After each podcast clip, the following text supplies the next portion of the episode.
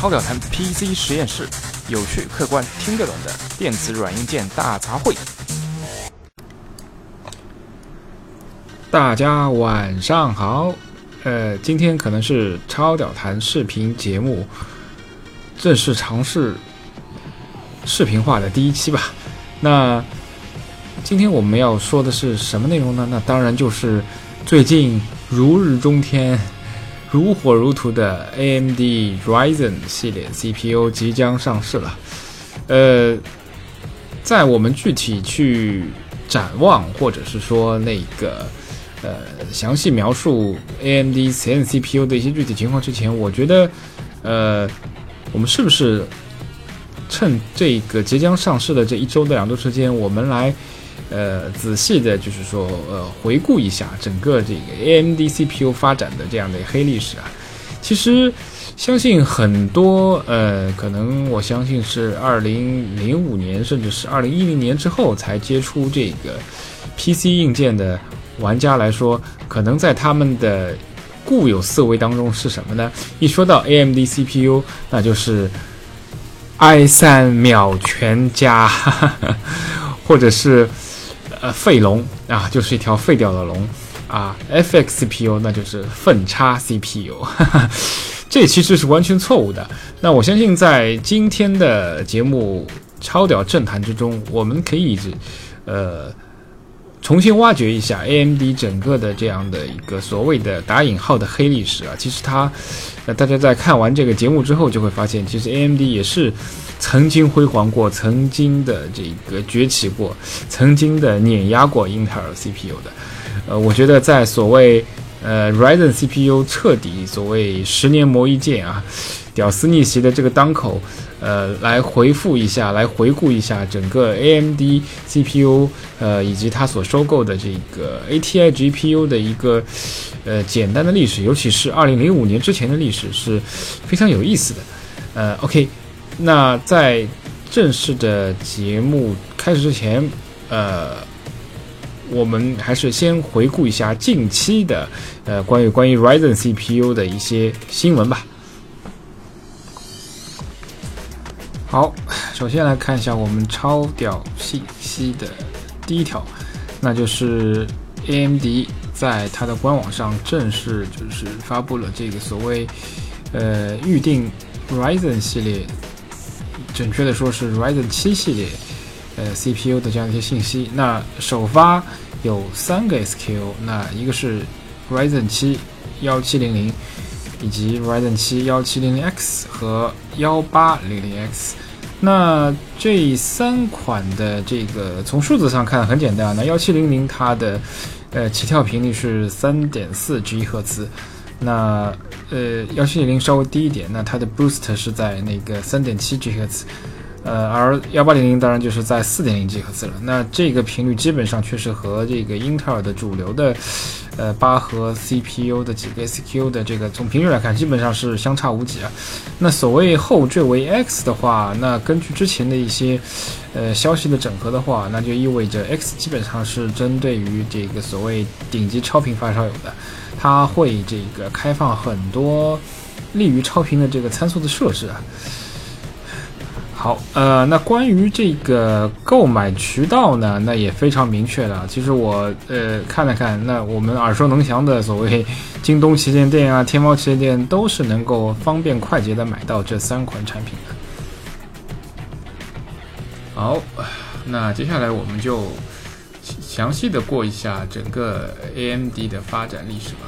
那说到发展历史，那我们必然就要提的就是所谓一个创始人了。然后大家可以看一下这个满头银发的这个和蔼的大叔啊，他的名字叫 Jerry Sanders。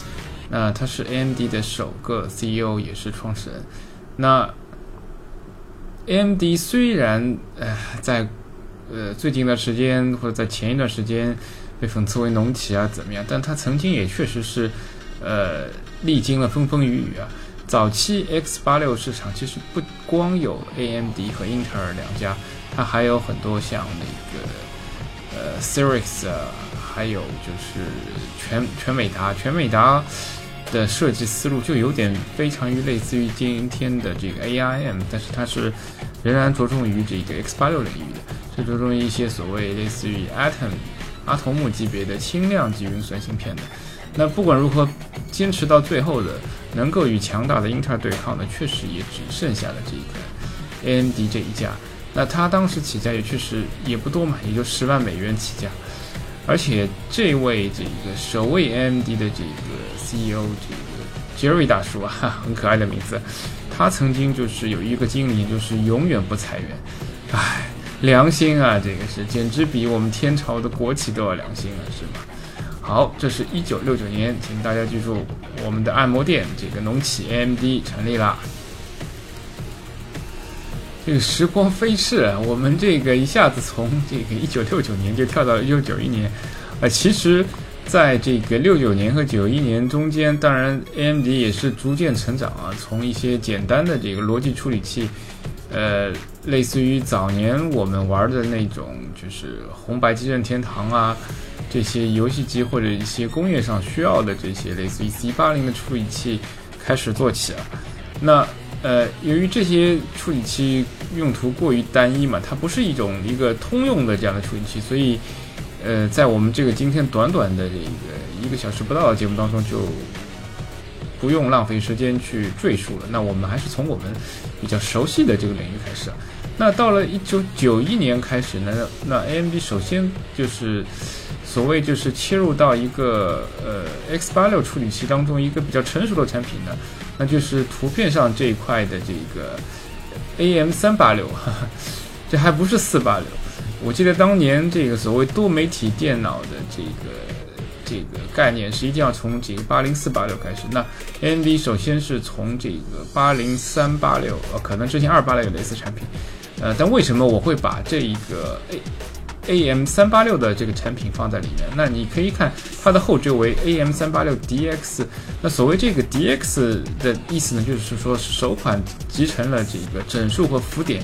两种处理器的这样的一块呃单一芯片处理器。也就是说，今天所有的这个 C P U 的一个呃从功能上基本上是基本功能上完全类似的一块呃这样的一个处理器。那再早呢？还有一些叫所谓这个三八六 SX 这个，或者是二八六的处理器的，那它的呃所谓呃处理器的话是只拥有这个整数运算功能，它的斜处理器浮点运算功能是会由另外一块芯片来负责的。那从这个三八六 DX 开始，包括后期的这个四八六、五八六的，那基本上单一芯片同时集成了整数和浮点的运算功能。啊，这也确实也是一个值得。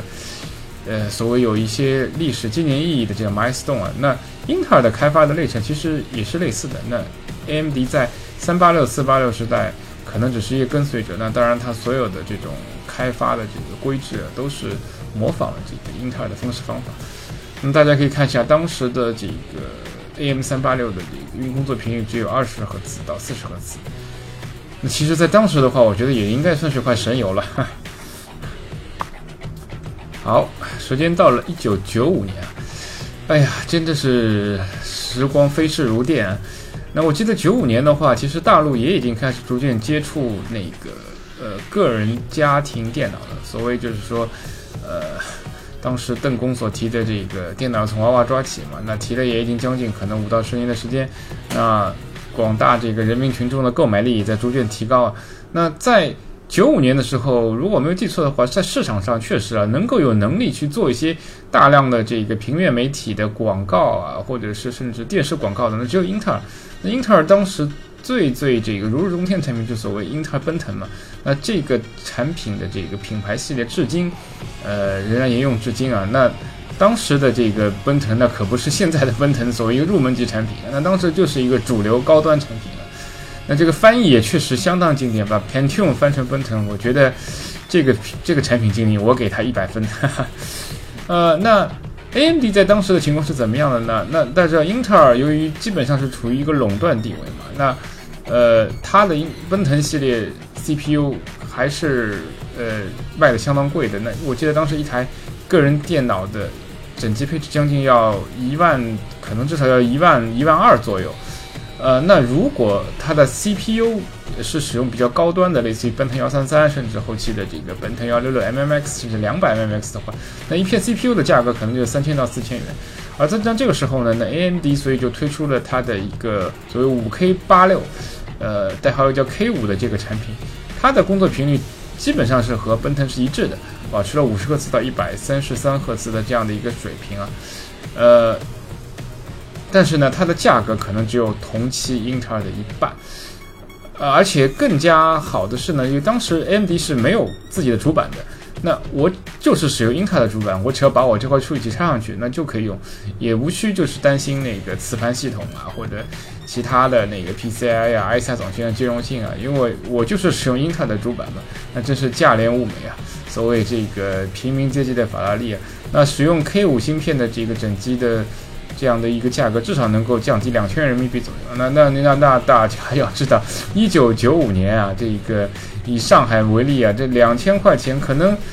真的两千块钱的话，可以买这个所谓 CBD 啊市中心的一平方的房子了。这个价格可是相当惊人的。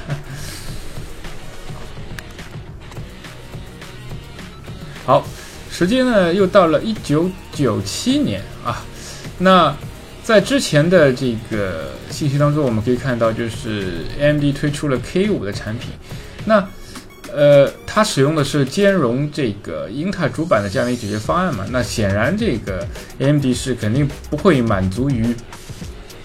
使用就寄人篱下，使用他人的这个所谓平台来呃开发自己的 CPU 的，那会有很多限制嘛，对吧？那最简单，英特尔可以。使点小手腕，跟自己的这个下游厂商说：“哎，不行，你你的主板充分出来，我的 C C P U 只能用在我自己主板上面，其他品牌的 C P U 我是禁止使用的。”那因此呢，这个 M D 就开发了这个 K 六的整个 K 六系列，其实是一个庞大的产品啊，有 K 六一、K 六二、K 六三。那我个人认为比较成熟的呢是 K 六二，K 六二的性能。在整数方面，基本上可以和同时代的这个奔腾二打个平手，但是浮点性能略有不足啊。呃，我记得当时所谓这个英特尔主打这个市场战略的产品是所谓第一代的这个赛扬啊，赛扬三零零 A 啊，真的相当经典，因为三百兆赫兹的这个运作频率，同时又能够集成了一个所谓 LE Cache，就是直接把这个缓存。集成到这个 CPU 内部，而当时奔腾二的这个二级缓存仍然是属于属于片外的，它是一种属于叫 slot 就长条形的这样的一个配置。那后面我们可以在类似的产品当中，AMD 上也能看到这样的类似一个布局。但是跟封装在 CPU 内部的 AR Cache 的竖屏速度会远远高于封装在 CPU 之外的这种 AR Cache 的这种这种配置啊，那性能得到了一个极大的提高。而且，呃，由于当时英特尔的在制作工艺方面已经处于领先地位啊，那 300A 奔赛扬 300A 可以轻而易举的超频到450毫赫兹，那真的是可以说在当时的这个1997年的这个这个时间啊，我记得应该是 Win98 已经上市了吧？那至少也是 Win95 的这个 OS two 的版本。那在这个平台上，几乎是这款 CPU 是呃所向披靡的，而且。赛扬一出道就是定位一个入门级、一个低端产品，那它的价格确实会远远低于同期的这个奔腾二代产品。那 K 六呢？呃，当时的它的价格可能会比赛扬系列稍微高那么一点点，但是呢，它的价格肯定还是远远低于奔腾二的产品的。呃，由于它的整数方面的一些优势呢，再加上它的呃整体购买实力，因为呃在 K 六时代，AMD 已经。呃，授权了像威盛啊，那个 VIA 啊，就是当时，呃，包括其他一些台湾的什么系统啊，还有这个 ALI 的一系列这个主板制造商开发第三方的这个 AMD 专用的主板平台，呃，这些厂商也是在呃所谓那个时代拓展了很大一块市场。这个呃，所谓威盛在这个九十年代末和两千年初的这一个。所谓，呃，发展非常好的一段时间，那它开发了大量的所谓英特尔和 AMD 的这兼容的这个主板平台，呃，为它赚了真的是不少的钱。呃，那 K 六二，我个人的总结呢，是一款这个还说得过去的产品，因为毕竟啊，这个呃，英 AMD 在整个两千年之前的这个 CPU 开发的这个经验仍然是属于一个摸索阶段，能够开发出 K6 这样的一个产品，再加上一个相对低廉的定价的话，我觉得已经是相当相当不错了。好，到了这个九九年，那 AMD 的所谓就是首个翻身的作品来了，大家可以看到。这个所谓 Slot A 啊，那真的也就是基本上是模仿了这个奔腾二和早期奔腾三的这个 Slot 一的这样的一种构架。它有一块长条形的这样的一个插板嘛，然后中间是 CPU，然后两边是这个这个二级、三级 catch，。那这种方式呢，呃，基本上是能够保证这个所谓 AMD 的 K7 的这个产品。呃，能够和这个奔腾二和早期的这个 Slot 系列的这个奔腾三打成的一个相若的这样的一个呃这样的一个水平。那这个不，当然并不是说这个插槽的变化 或者外观的模仿就能提高性能啊。其实最关键的话是 K7 的整个核心和 K6 是有了一个巨大的一个变化。那如果我没有记错的话，好像当时 AMD 收购了一家这个新兴的这个 CPU 处设计处理的这个方案的一个公司。它呃融入了这家公司的一些很多新的设计思路啊，使得整个 CPU 的这个性能真的是突飞猛进啊。在 K7 的时代，呃，基本上我觉得呃，所谓这个英特尔和 AMD 这个产品的性能上的差异啊，可能是微乎其微啊。那可能因为在一系列不同测试，有整数，有有这个浮点，包括有游戏啊，有办公啊，有各种各样环境，那双方这个同频率的 CPU 基本上是呃交替领先。那 Overall, in general，我觉得 K7 的这个这个性能和这个同时代的奔二、奔三是处于同一水平线的。那在价格，呃，还是可能会会比这个奔腾系列会定的稍微优惠点，但是它的差价已经逐渐缩小了。那原来可能我 K6 只卖这个。同屏的这个奔腾二的百分之五十到六十，那在这个时代，可能这个 K 七价格已经达到百分之七十八十的价格。那我觉得这也完全可以理解嘛，因为我性能一样，我已经打了八折了，你还要我怎么样呢？是吧？好，那时间正式跨入了千禧年啊。那千禧年以后，这个整个 AMD 的这个 CPU 的开发可以说是渐渐这个找到了自己的这感觉啊。那在这二零零一年，呃，AMD 正式发布了这个它的第三代阿斯隆啊，所谓这个阿斯隆 XP 啊，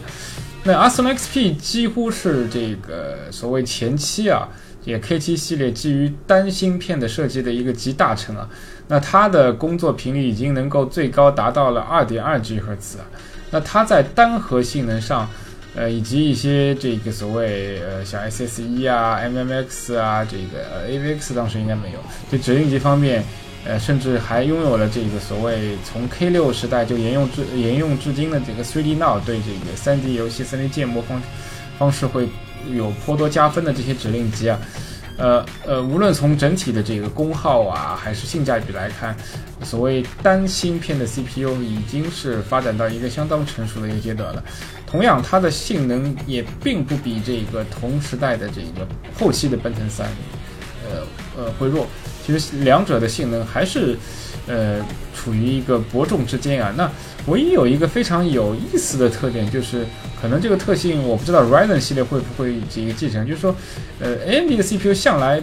对对这个二级、三级缓存的大小并不是那么敏感。就是我，它呃，当然它的产品分割上还是会啊，我低端的我开始会稍微少一些，然后高端的产品开始会多一些。但是它这个开始多一寡，对它的性能影响可能也就是百分之五和十之间。那主要的性能还是通过这个频率来区分的。但是呃，英特尔就不行了，英特尔呃，大家都知道。真的是，呃，一兆开驰一兆性能哈，就是开驰的多寡对于整个这个英特尔的这个 CPU 的整体性能是有极大的影响的。好，好，时间又进入了二零零三年，那这又是一款相当相当重要的一款 CPU，那就所谓阿斯隆六十四，那就是首款支持，那真的是首款。呃，当时我记得这个英特尔还尚没有推出这一个支持六十四位寻址的这个 CPU。那阿斯隆六十四首次支持了六十四位寻址，我记得，呃，甚至就是呃在相近的时间，相落是二零零三年，那个微软推出了一块比较小众的叫 Windows XP 六十四版本。这个版本我记得是没有，甚至是没有简体中文版本的，全世界只有一个英文版本，没有其他多语言版本。那当时其实就是从微软角度了，他也想就是测试一下这个整个所谓六十四位系统的这样的一些一些稳定性啊。那要使用。能够使发挥这块 X XP 六十四的全部性能的，那只有这个全世界当时只有 AMD 阿斯隆六十这一块 CPU，它支持了四 GB 以上的这个内存。那在二零零三年，我这个内存应该不像今天这么便宜啊。那能够使上八 GB 内存的话，那你绝对是一个土豪啊。呃，那如果你是个土豪，你又想在这个你的 PC 上使用超过这个。这个四 GB 上内存，那当时你别无选择，你只能选择阿斯隆，你只能选择阿斯隆六十四，是吗？选择英特尔你用不了。呃，OK，呃。其实英特尔也不是完全用不了，因为英特尔有一个基于三十二位的所谓 PXE 扩展性的这个内存系统，它能够让你在这个三十二位系统上也能够使用超出这个四 GB 以上内存。但这种技术大多只支持用于这个英特尔的一些高端产品，甚至是一些服务器的产品，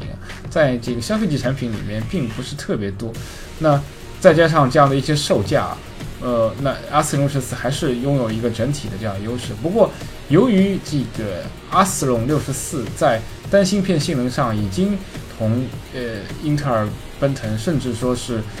呃不不能说是伯仲了，它已经是有有些逐渐超越的这样的一个姿态了。那在二零零三年，我记得单单芯片同频率的阿斯隆六十四的这个价格，那并不比英特尔同频率的这个所谓奔四的 CPU 低啊，这，而奔四当时又呃。频繁的被所谓就是说高频低能的这样的一些这样的一些产品的这些问题所困扰。那基本上在零三年的话，AMD 的这个在市场上的锋芒已经逐渐逐渐有压过英特尔的这个趋势了。好了，终于到了这个广大 A 粉啊，这个按摩店粉、农起粉的这个需要真的这个。牢牢铭记的这个年份了，二零零五年。那这一年呢，真的就是 AMD 彻底逆袭、屌丝翻身那年。那因为 AMD 在那年率先推出了阿斯隆六十四 X 二，就是双核真正的首款世界上就是民用消费级的这个呃单分装双核心的 CPU。那在当时，呃，这个英特尔只有奔腾四。的这样，甚至最多是可能是我有些图拉丁的产品，但是图拉丁是所谓沿用了经典的奔三构呃构架，也是这个后继的这个酷睿单核心的一个前身。但是由于图拉丁的这个频率不高，最多只有一呃，我记得最高只有一点三吉赫兹吧。那主流产品就一吉赫兹。那从你可以看一下那个阿斯隆六十四。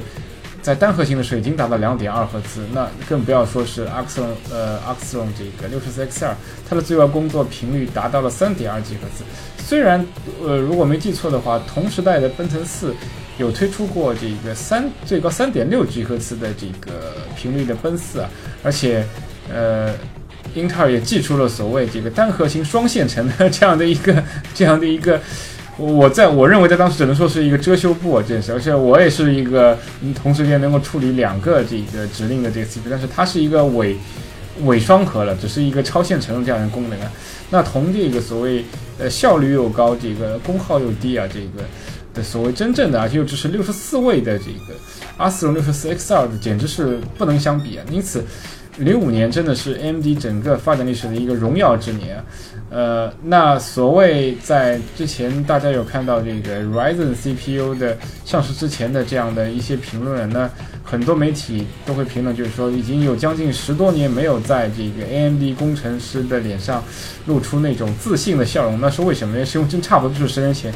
十二年前可以说是，那零五年到零七年还是这个阿斯隆。这个六六十四一个相当在市场上占有这个性能王者桂冠的年份啊，那当时的最顶级的发烧友，那必然就是配这个阿斯隆是 S X Two 的，我是不可能去买一个又热又蠢的这个奔四来作为我的主力 C P U 的选择的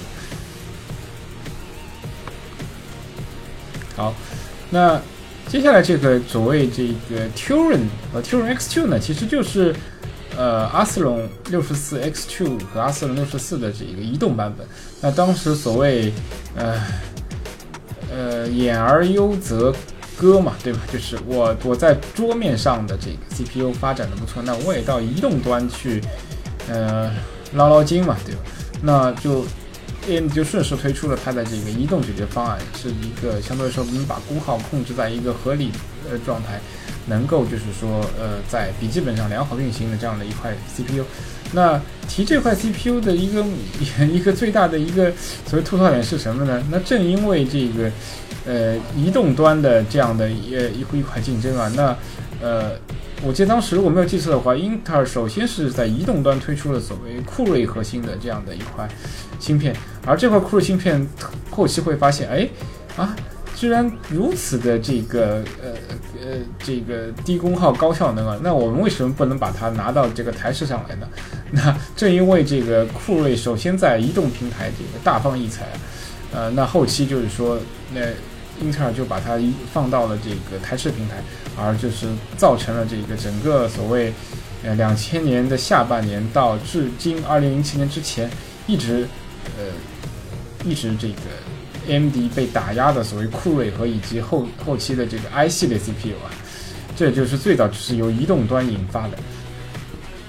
但当时在呃，大家可以从 PPT 上可以看到，当时在2005年的话，其实整个呃一代的这个 Turing 和 Turing X2 同这个酷睿的这个差距并不是特别大，也就是百分之十吧。那可能功耗上会略有些差异。那我个人认为。功耗上的差异还是同这个双方的这个 CPU 制造的这个技能是有关的。那整体来说说，呃，AMD 虽然当在那个年代还没有出售自己的这个 CPU 制造部门，但是它的制作工艺的这个水准还是同英特尔有那么一些差距的。啊，时间到了二零零六年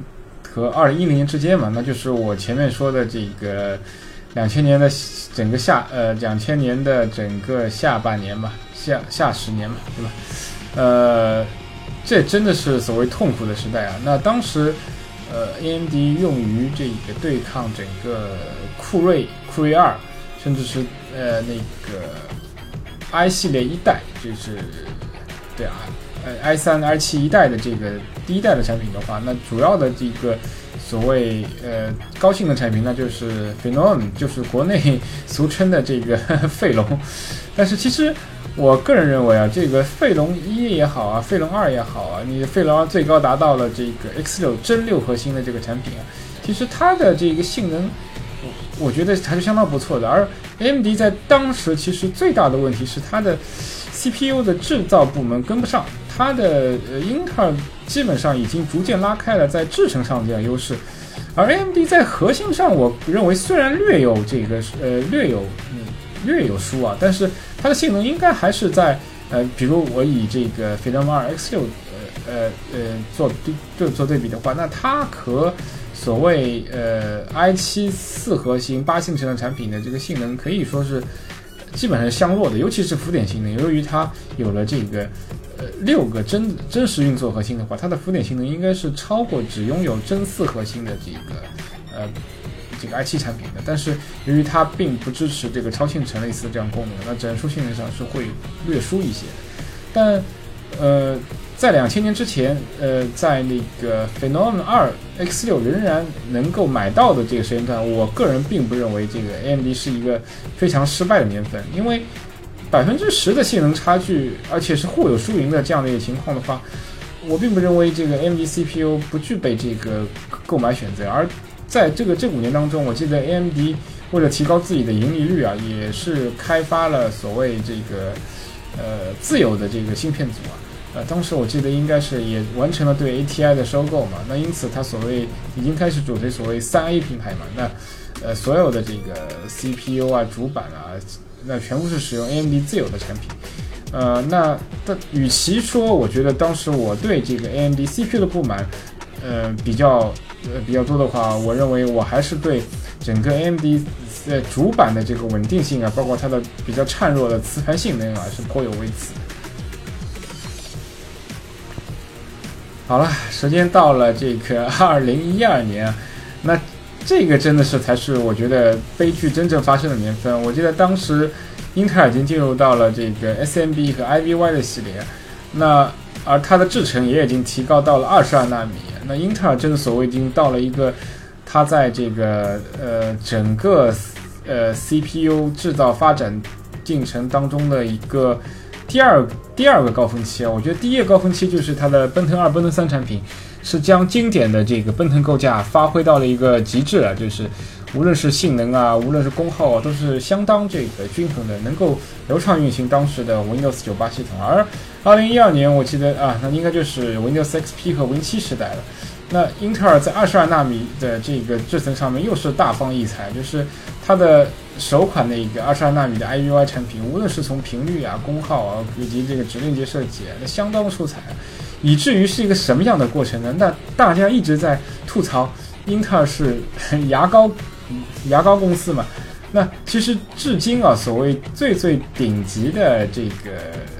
应该是现在 KB Lake 的这个呃 i7 的 CPU 性能，同 IVY 当时最顶级的 i7 的这个性能之间相差可能，呃，如果抛开指令集的话，我估计连百分之十都没有。那加上指令集的话，最多最多也就是百分之二十了。那你如果在二零一二年拥有一款这个顶级的像 IVY 的像呃三八四零啊，对吧？甚至三九三九系列的这样的一个 CPU 的话，那你你真的完全没有更换的需要啊，因为它的性能至今仍然是相当相当相当相当不错的，能够完全呃运行流畅所有主流的应用，包括游戏，包括 Office，包括建模，包括一些工业运算，完全没有问题。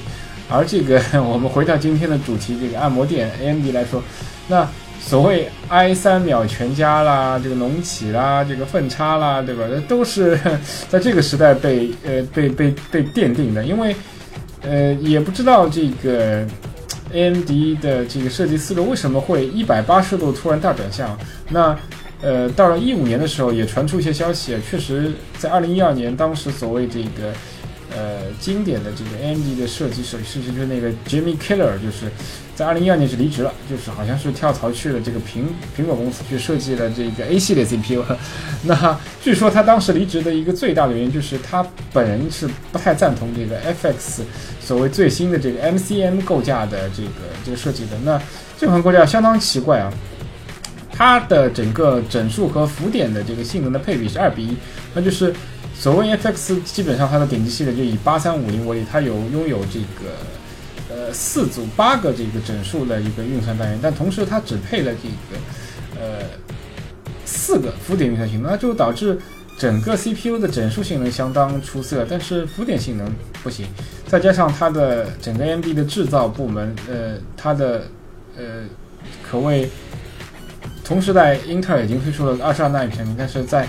在这个 FX 早期仍然使用这个四十纳米和三十二纳米的这个制程，那如果要同样保持四点七赫兹的这个运行速率的话，那它的发热量肯定是不能和英特尔 IVY 产品相比的，甚至 SMD 的产品都比不上的。唉，那这个当然，据说 AMD 当时的设计思路呢是想，就是我削减一部分的这个嗯 CPU 内部的负电源功能，我是希望通过所谓异构。运算由它的这个 GCN 构架的 GPU 来完成这部分浮点运算，同时呢，他又指望他的这个所谓所谓打引号的好朋友微软在这个 Windows 底层啊，对这个异构运算做一些这样的一些支持。但是大家都知道嘛，我英特尔联盟嘛，这个微软从来不是你 AMD 的朋友啊，他是英特尔的盟友啊。那站在利益面前，他怎么会帮你呢？那当然毫不犹豫的。坑了一下 AMD，那导致整个 FX 的 CPU，无论是在游戏也好啊，还是在这个日常运作当中啊，都同这个英特尔的 CPU 有较大的差距。用户体验也好啊，这个工作稳定性啊，包括性能也好，均不如。你看它同频性能甚至达到了百分之三十以上，这个我们就不能认为它是一个这个呃没有差异的产品了。基本上我们可以就是给它一个定性。那整个 FX 整个这个二零一二年之后，那 AMD 的 CPU 在性能和用户体验上是全面落后于呃英特尔的，这就是所谓我们按摩店的这个黑暗的时代。哎，虽然 Ryzen CPU 马上就要上市了，呃，但是我们还是要说一下，就是呃重复一下我们这个呃超导谈 PC 实验室的一个一贯观点，我。向来认为，这个 Ryzen 系列 CPU 最最能够大放异彩的还是这个呃 APU 产品。那刚才所说的这个二零一二年之后啊，AMD 被英特尔这个全面打压，但是在这个所谓黑暗时期，也并不是完全没有这个呃出彩的产品。那比较出彩的产品应该就是所谓 APU 系列产品。那 APU 呢这个产品呢，其实从设计理念上，这个彻底贯彻了这个 AMD 所谓。呃，异构产品的这样的一个一个这样这样的一个呃特点，就是说它的 CPU 部分仍然是使用类似于 MCM 结构，就是两组浮点，呃两组整数运算配一组浮点运算的这样的一个这样的一个特点。那它如果是呃所谓的这个双核心产品的话，那它可能配备了这样的一个两组整数运算一组浮点运算，但是它同时又配备了一个 R7 级别的这样的相当强劲的一个 GPU 啊，呃。七八五零 K 呢，那就是作为这个在整个黑暗时代，AMD 黑暗被压制时代的一个相当有亮点的产品啊。那由于它的这个工作频率能够达到四 G 赫兹。那作为日常运用，一个双核 CPU 的话，其实完全足够用了。无论是 Word、Excel、Office，这完全没有问题。那同时呢，它又配备了一个五百一十二 SP 的 R7 级别的 GPU 啊，那这个 GPU 的性能还是相当不错的。两者结合起来，配合这个 DDR3 二四零以上的这个内存的话，使得它的整体的一个平均的一个工作表现能够达到入门级 i5 以及当时的这个入门级的这个英伟达的 GT 六三零的这样的呃运作效率。像那种呃，